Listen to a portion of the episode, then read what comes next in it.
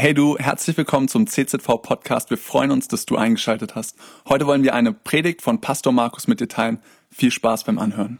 Bei dieser Predigtserie geht es um ein Leben voller Segen. Wer möchte gerne ein Leben voller Segen? Jawohl. Gegenprobe ist jemand da, der kein Leben voller Segen möchte.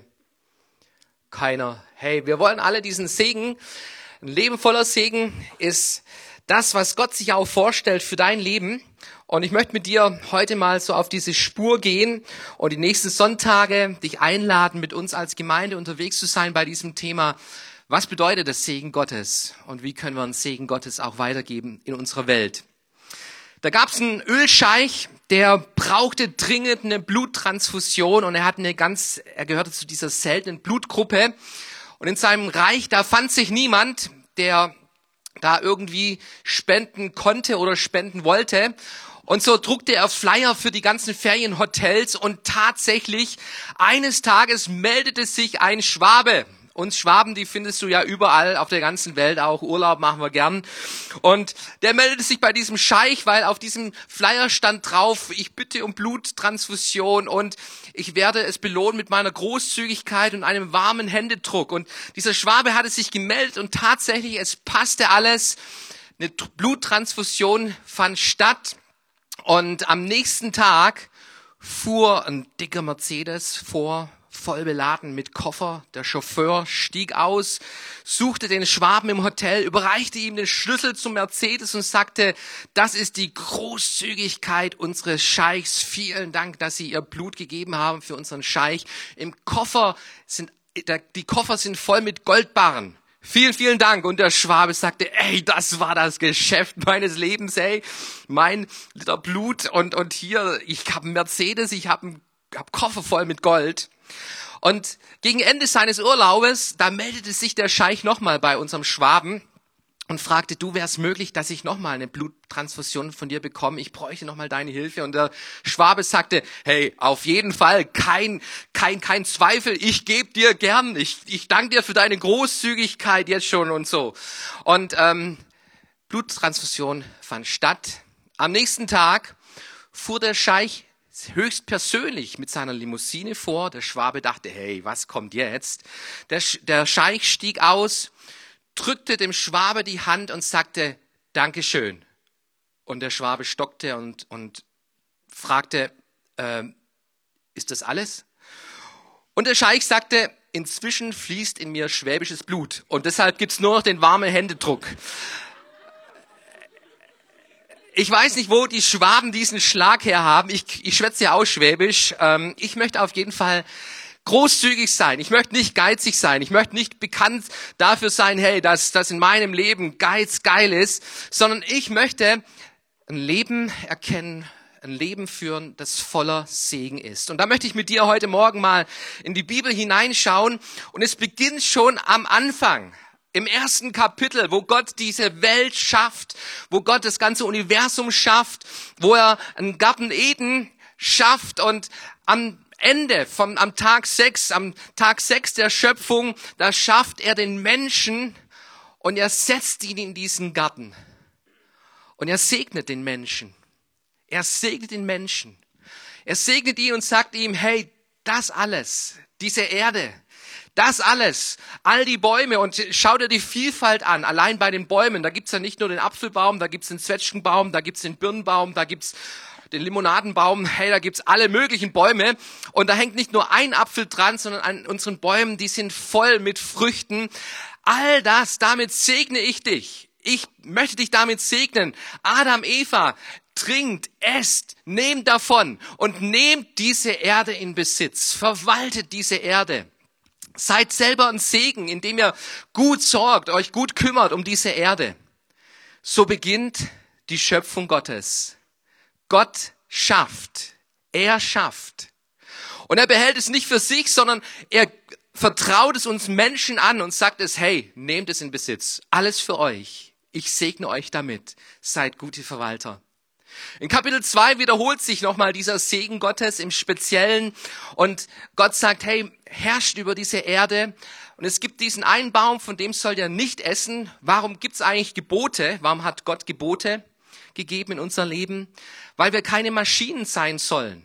Gott hat uns einen freien Willen gegeben, die Möglichkeit, uns zu entscheiden. Und daran zeigt sich auch unser Charakter, daran zeigt sich unser Wachstum in unserer Persönlichkeit, in unseren Entscheidungen. Sind wir bereit, uns für das Gute oder für das Böse zu entscheiden? Und Gott sagt, hey, von diesem einen Baum sollt ihr nicht essen. Und er gibt. Gott, er gibt. Er gibt. Und ich weiß nicht, wie du auf das Leben schaust. Ich habe festgestellt, es gibt so zwei Perspektiven, mit denen man das Leben anschauen kann. Die eine Perspektive ist die, hey, mein Leben, ich baue mir mein Reich, mein Haus, mein Auto, ich habe schwer dafür gearbeitet, ich gebe mein Bestes und ich baue mir mein Reich. Und Gott, hey, den Gott, der soll sich raushalten aus meinem Leben. Und mit Gott will ich eigentlich auch gar nichts zu tun haben, sondern hey, ich lebe mein Leben. Das ist eine Perspektive, wie du im Leben unterwegs sein kannst. Und es gibt leider viele Menschen, die so in dieser Art und Weise in ihrem Leben unterwegs sind. Und die andere Perspektive ist die, dass du erkennst, eigentlich ist alles geschenkt. Das Leben ist ein Geschenk. Es ist ein absolutes Geschenk. Keiner von uns hat irgendetwas dazu beigetragen, dass du auf die Welt gekommen bist, dass ich auf die Welt gekommen bin. Es ist ein Geschenk, ein Geschenk, dass ich Luft zum Atmen habe, dass wir genug Nahrung haben auf dieser Erde, dass wir genug Wasser zum Trinken haben. Es ist ein Geschenk, dass wir gesund sind, dass unser Herz schlägt. Es ist ein Geschenk, dass wir Kraft haben, Kraft haben, um etwas zu bewegen, um etwas zu schaffen, um diese Erde in Besitz zu nehmen, um gute Verwalter zu sein. Es ist ein Geschenk. Und weißt du, wenn ich von dieser Perspektive auf mein Leben schaue, dann habe ich auf einmal ganz viel Dankbarkeit. Dankbarkeit in meinem Herzen. Hey, was ist das Leben? Es ist ein Geschenk, das ich leben darf. Und danke Gott, danke für dieses Geschenk. Adam und Eva, sie erleben das. Und mit dieser Perspektive sind sie unterwegs. Und dann kommt Kapitel 3. Und Kapitel 3 in der Theologie ist überschrieben mit der Überschrift der Sündenfall. Der Mensch auf einmal lockt ihn diese Versuchung. Da ist plötzlich diese Schlange an diesem Baum, die der Eva und dem Adam zuflüstert, hey, dir fehlt noch was im Leben. Dir fehlt was im Leben. Da gibt's eine Sache, die hast du nicht und die fehlt dir. Und wenn du die hast, wenn du die hast, hey, dann, dann wirst du sein wie Gott. Dann, dann, dann, dann ist es wie Gott auf Erden. Dann bist du glücklich. Dann, dann ist es bestens, wenn du diese eine Sache noch hast. Kennst du diese eine Sache? Diese eine Sache, wo du denkst, hey, wenn ich, wenn ich das hätte, wenn ich diesen Job hätte, nicht meinen Job, in dem ich gerade drin stecke, sondern hey, wenn ich, wenn ich den Job hätte, dann, dann wird's mir gut gehen. Wenn ich das Auto fahren würde und nicht meine Glabberkiste, dann wird's mir gut gehen. Wenn ich so ein Haus hätte, dann wird's mir gut gehen. Wenn ich so eine Frau hätte, wenn ich so eine Familie hätte, wenn ich Kinder bekomme und irgendwann denkst du, hey, wenn die Kinder wieder aus dem Haus sind und ähm, diese eine Sache, diese eine Sache. Und wir merken, da ist eine gewisse Gier in unserem Leben. Da ist dieser Gedanke, hey, es reicht nicht aus. Es reicht nicht aus, da fehlt noch irgendwas. Und das ist ein Teil von diesem Loch, das durch den Fall, durch den Sündenfall in unser Leben hineingekommen ist, wo wir uns haben nicht genügen lassen an all den Segnungen, die Gott uns gegeben hat, sondern wir denken, hey, wir brauchen noch was anderes. Wir brauchen noch mehr als unsere Beziehung mit Gott, dass die in Ordnung ist. Wir brauchen noch irgendwas anderes. Und dieser Fall, dieser Sündenfall hat ein Loch in unser Leben hineingerissen. Und statt Gottes Verwalter wurde aus Adam und Eva egoistische, gierige, selbstsüchtige Konsumenten. Und wenn wir ehrlich sind, dann stellen wir fest, auch du und ich, wir gehören zu dieser Kategorie, dass wir in unserem Leben festgestellt haben, hey, die Gier, die Gier, die reißt ein Loch in unser Leben hinein. Und da ist, da fehlt, da fehlt etwas in unserem Leben an diesem Segen, an dieser Fülle. Gott sei Dank, die Bibel hört nicht mit Kapitel 3 auf, sondern es gibt noch viele Kapitel mehr in der Bibel und du kommst dann irgendwann in 1. Mose Kapitel 12 und du begegnest einem Mann, Abraham, wird er in der Bibel genannt, und Gott spricht zu diesem Abraham. Und ein Abenteuer des Glaubens beginnt ganz neu. Und weißt du, dass Gott zu jedem Menschen hier auf dieser Erde spricht? Ich glaube, es gibt in jedem Leben von uns Menschen Gott-Momente, wo du dir Fragen machst, ist dieses Leben wirklich alles? Das, was ich habe, das, was ich besitze, ist es wirklich alles? Oder gibt es da mehr? Gibt es einen Gott? Was geschieht nach dem Tod? Was kommt dann? Und das sind diese Gottfragen unseres Lebens. Und Abraham, er bekommt solche Gottfragen in sein Leben gestellt. Und dieser Gott spricht zu Abraham, zieh in ein Land, das ich dir zeigen werde.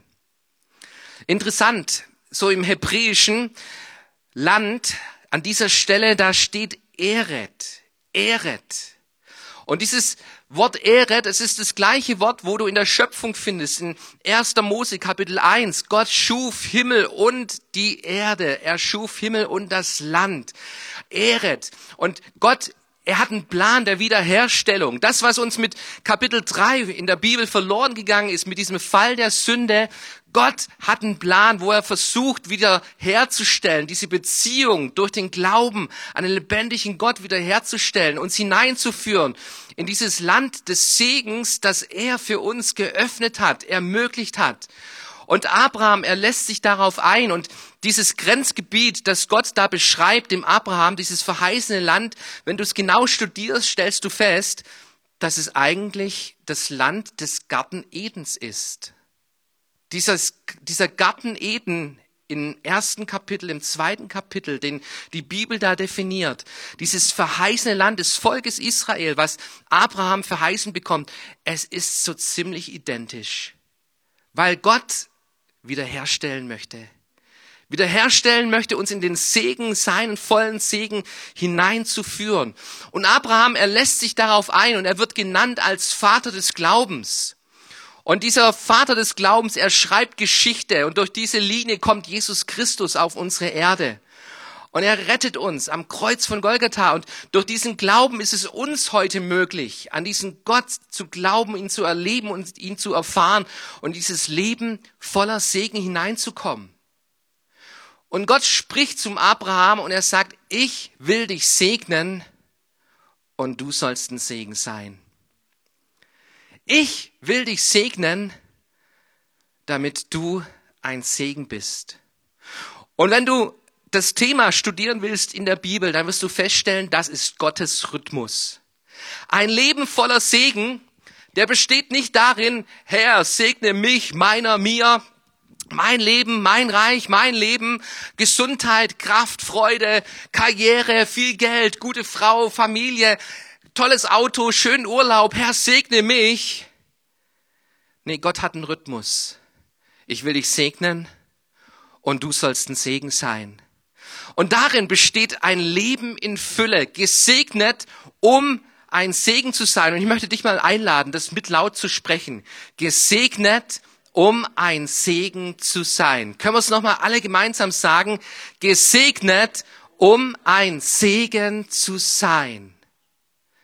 Gesegnet, um ein Segen zu sein. Das ist ein Leben voller Segen.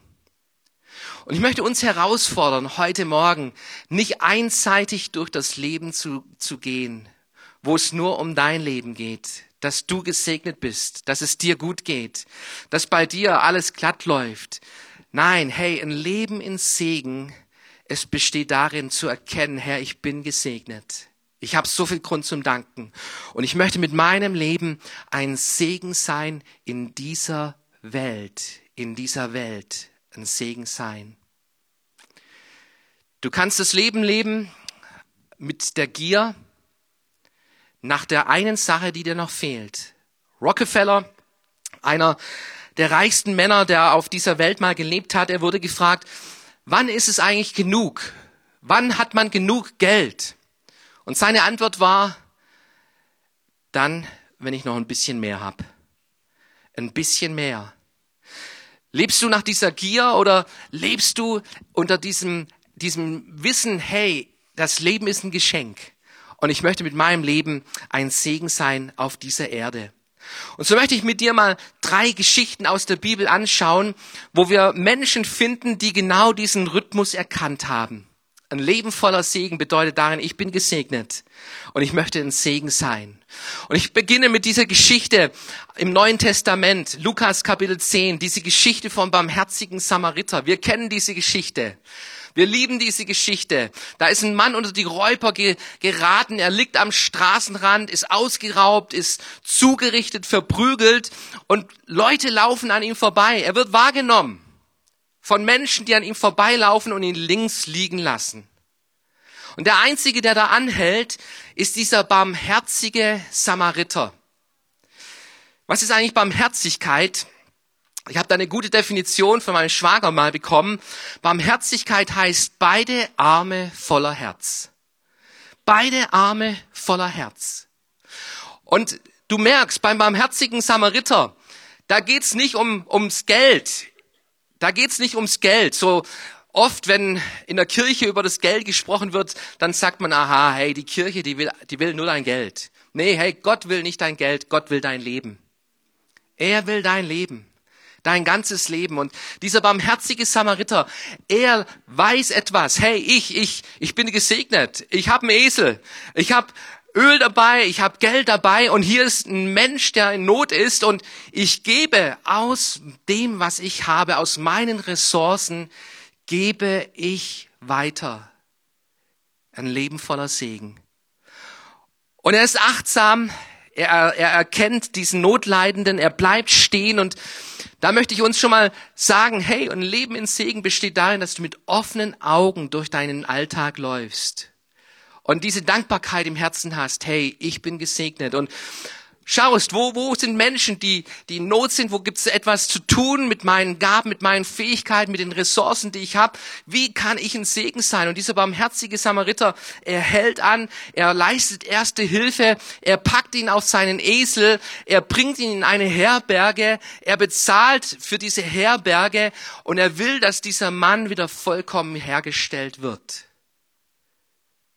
Großzügigkeit, ein Leben voller Segen bedeutet unser ganzes Leben.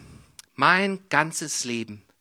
Mit meinem ganzen Leben möchte ich ein Segen sein für andere Menschen, für unsere Welt, in der wir leben, jetzt, hier und heute. Ich möchte ein Segen sein für andere Menschen. Heute Morgen haben sich schon viele Mitarbeiter um 8 Uhr getroffen, um Synod Church möglich zu machen. Und Synod Church ist eine klasse Sache. Wir lieben Synod Church. Ich hoffe, du liebst auch Synod Church. Schön, dass du da bist. Und wir machen Synod Church für Menschen, die, die Gott begegnen wollen, Menschen, die Gott suchen, die sich vielleicht nicht so richtig über eine Kirchenschwelle mehr trauen in diesem Kino und es braucht Mitarbeiter. Und so haben wir viele Mitarbeiter, die jedes Mal bei Synod sich auf den Weg machen, um acht Uhr sich treffen, Kisten packen, Kisten schleppen, Kisten einladen, Kisten ausladen, Kisten hier nach unten tragen, hier aufbauen, ein Mitarbeiterteam, Welcome-Team, Lobpreisteam, Kaffeeteam.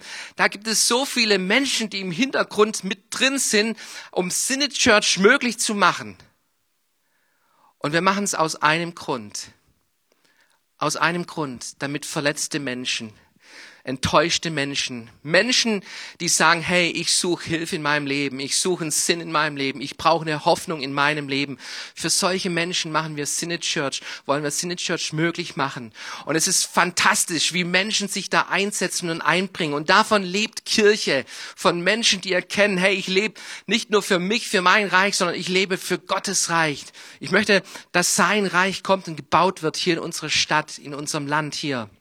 Und deshalb Hey, vielen Dank an all die Mitarbeiter, die damit anpacken. Wenn, ja, gebt mal einen Applaus.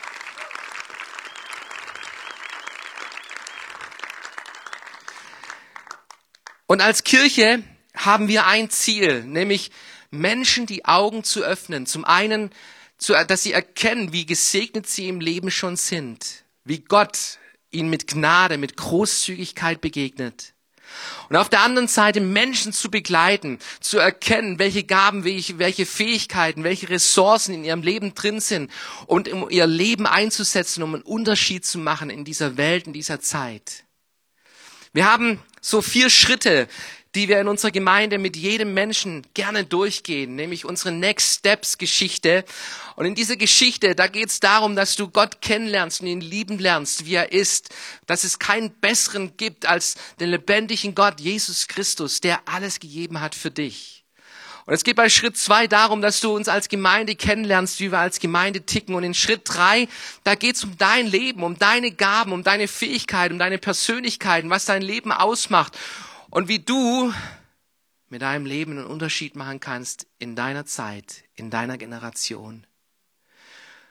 Und ich möchte dich einladen, wenn, wenn du noch nicht erkannt, erkannt hast, warum du auf dieser Erde bist, möchte ich dich einladen, ein größeres Bild zu erkennen als dein kleines Reich, nämlich das Reich Gottes zu erkennen, das, das Geschichte schreibt, immer noch hier, jetzt und heute, in dem Gottes Reich verkündigt wird und gebaut wird durch Gemeinde Jesu Christi. Eine zweite Geschichte aus der Bibel im Alten Testament, 2. Mose Kapitel 25 findest du das Volk Israel, wie es in der Wüste umherzieht. Und Gott wohnt bei diesem Volk und er führt dieses Volk, will es durch die Wüste hindurchführen in das verheißene Land. Und Gott sagt, hey, ich möchte bei euch wohnen, baut mir eine Stiftshütte, baut mir ein Zelt, in dem ich wohnen kann. Und genau die Details, wie diese Stiftshütte beschrieben wird, findest du in diesem Kapitel. Und dann geht die Einladung an das Volk bringt eure Gaben. Bringt euer Purpur, eure Teppiche, bringt die Werkzeuge, bringt das Holz, bringt das Gold, bringt die Dinge, um diese Stiftshütte zu bauen. Und plötzlich kommt ein Problem. Ein Problem, noch nie dagewesenes Problem auf Mose und die Handwerker zu, nämlich auf einmal stellt, stellt die Handwerker fest, hey, das Volk, das Volk ist, ist so großzügig, die stehen jeden Morgen da und überschütten uns mit ihren Teppichen und mit ihren Stoffen und mit ihrem Holz und mit Purpur und mit Edelstein. Da kommt so viel, wir kommen gar nicht mehr zum Arbeiten. Hey, was für ein geniales Problem, oder? Was für ein geniales Problem. Du willst was bauen und plötzlich kriegst du Baumaterial ohne Ende.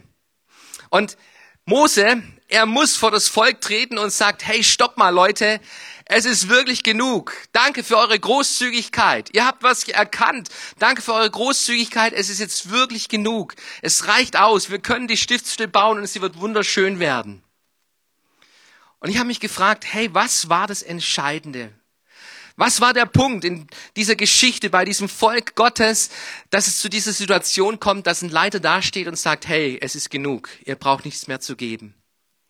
Und ich glaube, die Bibel gibt uns die Antwort, nämlich in diesem Vers 25, Kapitel 25, Vers 5. Freiwillig sollten sie geben. Freiwillig ein jeder, wie es in seinem Herzen, wie an seinem Herzen dazu gedrängt wurde. Hey, es ist eine Herzensangelegenheit. Eine Herzensgeschichte, die sich hier in der Bibel uns zeigt, wie Menschen auf Gott reagieren und auf, wo von Gott führen lassen und von Gott leiden lassen. Und was für eine geniale Geschichte ist das? Was für eine geniale Gemeinde ist das?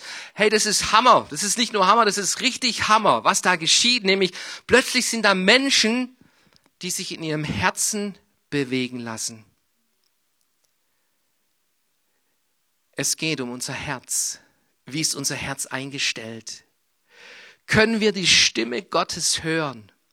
Sind wir bereit, mit unserem Leben, mit unserem ganzen Leben, es Gott zur Verfügung zu stellen und zu sagen, Herr, was möchtest du eigentlich mit meinem Leben?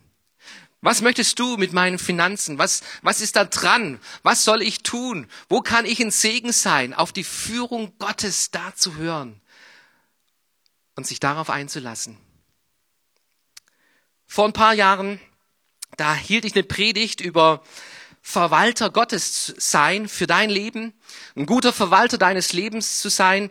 Und ich sprach über ähm, Finanzen und, und wollte es ganz praktisch machen. Gott hatte mir gezeigt, hey, mach's praktisch, verschenke zweimal 50 Euro im Gottesdienst.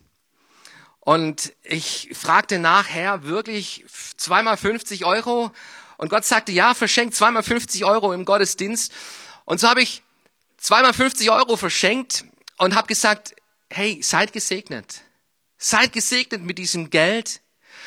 Und ich möchte euch herausfordern, euch mal darauf einzulassen, Gott zu fragen, was ihr mit diesem Geld machen sollt. Und wenn du mit diesem Geld eine Date Night mit deinem, mit deiner Traumfrau, mit deinem Traumpartner machen sollst, dann mach das. Und wenn du dieses Geld irgendwo investieren sollst, dann mach das. Nutze es, um ein Segen zu sein für andere Menschen. Und es kamen zwei Personen, haben sich die 50 Euro abgeholt. Und etwa ein Jahr später ähm, stand die eine Frau vor mir und sagte, Markus, hey, Gott hat zu mir gesprochen und ich musste was geben. Und sie überreichte mir eine Spardose und sagte, Markus, du hast mir damals 50 Euro gegeben und ich wusste nicht, was ich damit anfangen soll. Außer, dass jedes Mal, wenn ich 50 Euro bekomme, soll ich die in diese Spardose hineinstecken. Und die Spardose ist jetzt voll. Und Gott hat mir gesagt, ich soll sie dir geben. Was die Frau nicht wusste, ist, eine Missionsreise stand bevor. Ich wollte nach Afrika unsere Missionsarbeit dort besuchen. Und ich hatte mit Gott einen Deal ausgemacht. Herr, wenn du möchtest, dass ich da mitgehe, dann musst du mir das Ticket besorgen. Weil bei uns war Ebbe in der Kasse. Und ähm, jetzt war diese Spardose vor mir und ich machte sie auf und vor den Augen der Frau zählten wir miteinander das Geld. Und weißt du was? Es war genau mein Flugticket. Genau mein Flugticket war in dieser Spardose. Und ich habe eins festgestellt, hey Gott, Gott segnet, damit wir ein Segen sind. Und ich liebe solche Geschichten, wenn, wenn Gott unsere Herzen führt. Und ich habe euch diese Geschichte erzählt und das ist eine coole Geschichte. Und ich habe Gott gefragt, Herr, muss es heute wieder praktisch sein? soll ich heute wieder 50 Euro verschenken? Und Gott hat gesagt, nee, hey, keine 50 Euro heute. Und ich sagte, oh, Halleluja. Und Gott sagte, verschenk 100 Euro. Und ich habe im ersten Gottesdienst schon 100 Euro verschenkt, also heute habe ich eine teure Predigt, Leute. Und ich möchte jetzt dich herausfordern, dich herausfordern, wenn Gott zu dir spricht, wenn du erkennst, hey, Gott, ich will, ich will anfangen, in diesem Leben voller Segen hineinzukommen. Ich möchte es lernen. Und wenn du von mir heute 100 Euro haben möchtest, um damit anzufangen, dann komm jetzt nach vorne. Sei mutig. Du brauchst dir nicht dumm vorkommen. Und ich werde auch nicht weiter predigen, bevor jemand gekommen ist. Ihr seid dran. Wer holt sich die 100 Euro ab? Hey, da kommt einer. Ich möchte dir 100 Euro geben und dich damit segnen. Und du sollst ein Segen sein. Und damit leben zu Gottes Ehre. Lass dich führen und leiten mit allem, was du tust. Gott segne dich.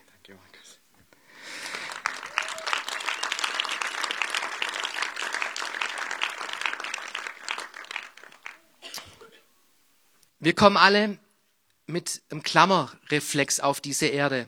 Kennst du das? So ein kleines Baby ballte Faust, du reichst ihm den Finger, es klammert sich um diese Faust. Und am Anfang ist es gut und ist es wichtig, weil wir total abhängig sind. Aber irgendwann muss sich in unserem Leben ein Reifeprozess vollzogen haben. Und wo es nicht mehr um diesen Klammerreflex geht, festzuhalten, ich, meiner und mir, sondern wo du loslässt, wo du loslässt und anfängst, ein Segen für andere Menschen zu sein. Und nehmen füllt die Hände, geben füllt das Herz. Und ich wünsche mir, ich wünsche mir, eine Gemeinde. Ich wünsche mir eine Erweckung unter uns Christen. Ich wünsche mir, dass es auf der ganzen Erde, dass wir, dass wir einen Gott widerspiegeln, der großzügig ist, der nicht festgehalten hat, sondern der seine Hände hat hinnageln lassen am Kreuz mit ausgestreckten Armen. Und an diesem Kreuz hat er uns gesegnet, indem er gesagt hat, Vater, vergib ihnen, sie wissen nicht, was sie tun. Und mit ausgestreckten Händen starb er am Kreuz. Was für ein Segen.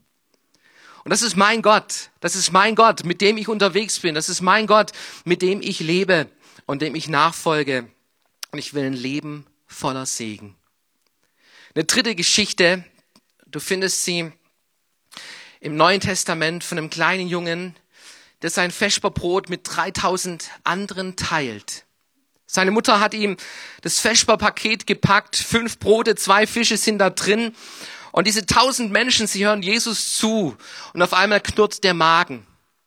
Und Jesus hat einen Auftrag. Er hat einen Auftrag.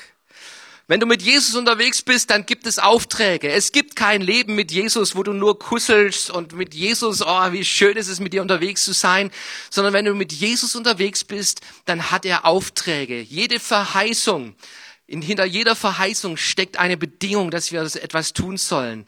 Er ist der Gott, der uns beruft, der Träume in unser Leben hineinschenkt, um einen Unterschied auf diese Erde zu machen. Und dieser Junge, der hört Jesus zu und da plötzlich fällt ihm Glauben in sein Herz hinein und er merkt, hey, es geht um mehr. Es geht um mehr als meine fünf Brote und meine zwei Fische, die ich habe. Es geht mehr um mein, als mein Hunger, den ich im Magen habe. Gott, Jesus, er will Geschichte schreiben. Und was mich an dieser Geschichte fasziniert ist, diese fünf Brote und zwei Fische, sie landen in den Händen von Jesus. Sie landen in den Händen von Jesus. Großzügigkeit oder wenn wir geben, dann, dann geben wir nicht, nicht Menschen allein oder einer Not allein, sondern ich gebe mit diesem Hintergrund her, ich gebe es in deine Hand. Ich gebe es in deine Hand und ich traue dir zu, dass du Unmögliches dadurch schaffst. Und Gott schafft das Unmögliche. Aus fünf Broten und zwei Fischen werden 3000 Menschen gespeist. Ein Wunder Gottes geschieht. Durch eine Kleinigkeit, aber durch ein Herz, das bereit ist zu teilen, ein Herz, das hingibt und Gott vertraut, Gott anvertraut, in seine Hände legt. So sind wir unterwegs als Christen. So sind, wollen wir unterwegs sein als Gemeinde, dass wir geben und dass wir Gott zutrauen und dass Gott Geschichte schreibt in unserer Zeit, in unserer Generation, in der wir leben. Ich weiß nicht, ob du die Lira-Klinik kennst. Die Lira-Klinik ist ein Projekt, das wir als Gemeinde mit unterstützen. Das hat vor 25 Jahren begonnen in Uganda und ähm, wir haben von Anfang an dieses Projekt mit unterstützt, mit unseren Möglichkeiten, Spenden, die in unsere Gemeinde gegeben werden. Über 20 Prozent von unseren Einnahmen haben wir immer nach Afrika gegeben, mit in diese Lira-Klinik hinein. Wir haben eine Photovoltaikanlage von Würth nach unten geschafft und dort aufs Dach gebaut. Wir haben schon viel getan für diese Lira-Klinik. Und eigentlich ist es ein kleiner Beitrag, den wir da leisten. Auch ich ganz persönlich für meinen Teil. Ich, ich habe erkannt, hey, Gott hat mich gesegnet und ich will ein Segen sein. Und ich, ich segne meine Gemeinde, ich segne Menschen und ich möchte auch in dieser Lira-Klinik mit ein Segen sein. Und ich habe mir die, die Statistik, die Statistik von 2018 mir mal angeschaut von diesem Krankenhaus. Dieses Krankenhaus hat 208 Betten. Und es wurden 2018 5434 stationäre Patienten darin behandelt. Ambulante Patienten waren es 9.962. Es fanden 245 große OPs statt. Es fanden 790 kleinere OPs statt. Entbindungen waren 2018 472. Hey, mehr, also jeden Tag kommen, kommen mehr Babys in diesem Krankenhaus zur Welt. Und ich habe einen kleinen Beitrag dazu beigetragen, dass da Menschen geholfen wird. Betreute HIV-Patienten sind an die 4000. Kinder, die geimpft wurden, 7262. Laboruntersuchungen fanden 51.128 statt. Dieses Krankenhaus hat 105 Angestellten. Und weil es den Ärmsten dient, trägt sich dieses Krankenhaus bis heute noch nicht. Es ist angewiesen auf Spenden. Und ich habe meine fünf Brote und meine zwei Fische. Und ich sage, Herr, das ist mein Beitrag, ich lege es in deine Hand. Und Gott macht was Großes daraus. Er schreibt Geschichte damit. Dieses Krankenhaus hat 20 Abteilungen. Stationen der Kinder, Ernährung, Säugliche, Frauen, Männer, Tuberkulose, eine OP, Chirurgie, Ambulanz, Zahnmedizin, Röntgen, Ultraschall, HIV, AIDS, Impfung, Kindervorsorge, Schwangerenvor- und Nachsorge, Gärtner- und Wächterteam, Putzteam, Instandhaltung, Hausmeisterteam, Labor, Buchhaltung, Logistik, Statistik und Dokumentation, Gesundheitsaufklärung und eine Praktikantin, nämlich Vanessa Kujat aus Kralsheim. Sie kommt, Ende Februar kommt sie zurück und nach der nächsten Synod Church im März, da wird es einen Missionsbericht geben bei uns in der Kirche und ihr seid alle eingeladen. Eingeladen, von dieser Geschichte live zu hören, wie Gott Geschichte schreibt. Mit fünf Broten und zwei Fischen werden Leben gerettet. Wir haben letzten Sonntag haben wir eine Geschichte gehört. Agnes, die ins Feuer fiel, deren Bein verbrannte, und wo man eigentlich keine Hoffnung mehr hatte, dass sie jemals wieder laufen wird. Und es ist ein Wunder geschehen, dieses Mädchen läuft. Es läuft wieder und kann stehen durch die Hilfe, durch dieses Krankenhaus. Und wir haben einen Beitrag. Als Kralsheimer haben wir einen Beitrag mit in diesem, in diesem Krankenhaus geleistet, weil wir wissen, hey, wir wollen ein großes Herz haben, wir wollen ein Segen sein. Und alles, was wir tun, das legen wir in die Hand unseres Gottes. Er macht das Wunder daraus. Ich möchte uns einladen, aufzustehen, aufzustehen und du kannst dein Leben von diesen zwei Perspektiven ausleben.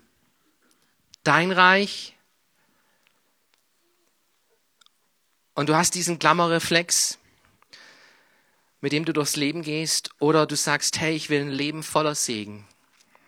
Ein Leben voller Segen das bereit ist, auf Gott zu hören, dessen Herz Gott gehört. Und du dir von Gott Dinge zeigen lässt, wie du einen Unterschied machen kannst in diesem Leben. Leb nicht für dich. Dein Leben ist viel zu klein und viel zu kurz. Dein Leben bekommt Bedeutung, indem du anfängst, es in Gottes Reich mit seiner Perspektive zu leben. Und ich möchte, dass wir uns einen Augenblick Zeit nehmen und dass wir anfangen, dankbar zu sein. Und dass du erkennst, hey, eigentlich bin ich gesegnet. Eigentlich bin ich gesegnet, ich habe mehr als genug.